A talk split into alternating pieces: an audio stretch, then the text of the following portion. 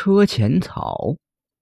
相传，尧舜禹时期，江西雨水过多，而河流因沙泥淤阻，致使逐年发生水灾，使老百姓的水田被淹没，房屋被冲倒，无家可归。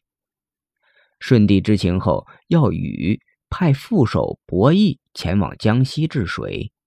他们采用疏导法，疏通赣江，工程进展很快，不到一年就修到了吉安一带。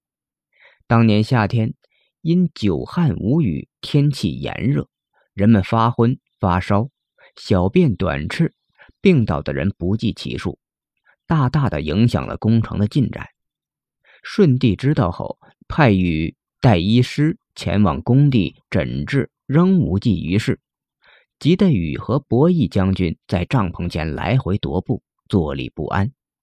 一天，一位老大爷捧一把草要见伯益将军和禹，禹命老大爷入帐，问其何事。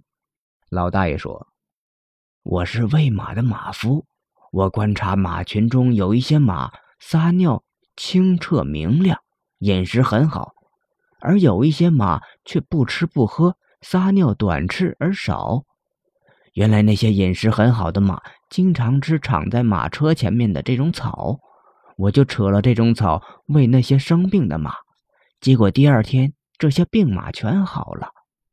我又试着用这种草熬成水给一些有病的工人喝，结果他们的病也好了。禹和伯益听后十分高兴，于是命令手下去扯这种草来治病。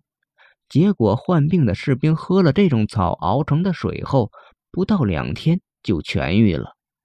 因为马匹是在马车前面吃的这种草，所以就将这种草药命名为车前草。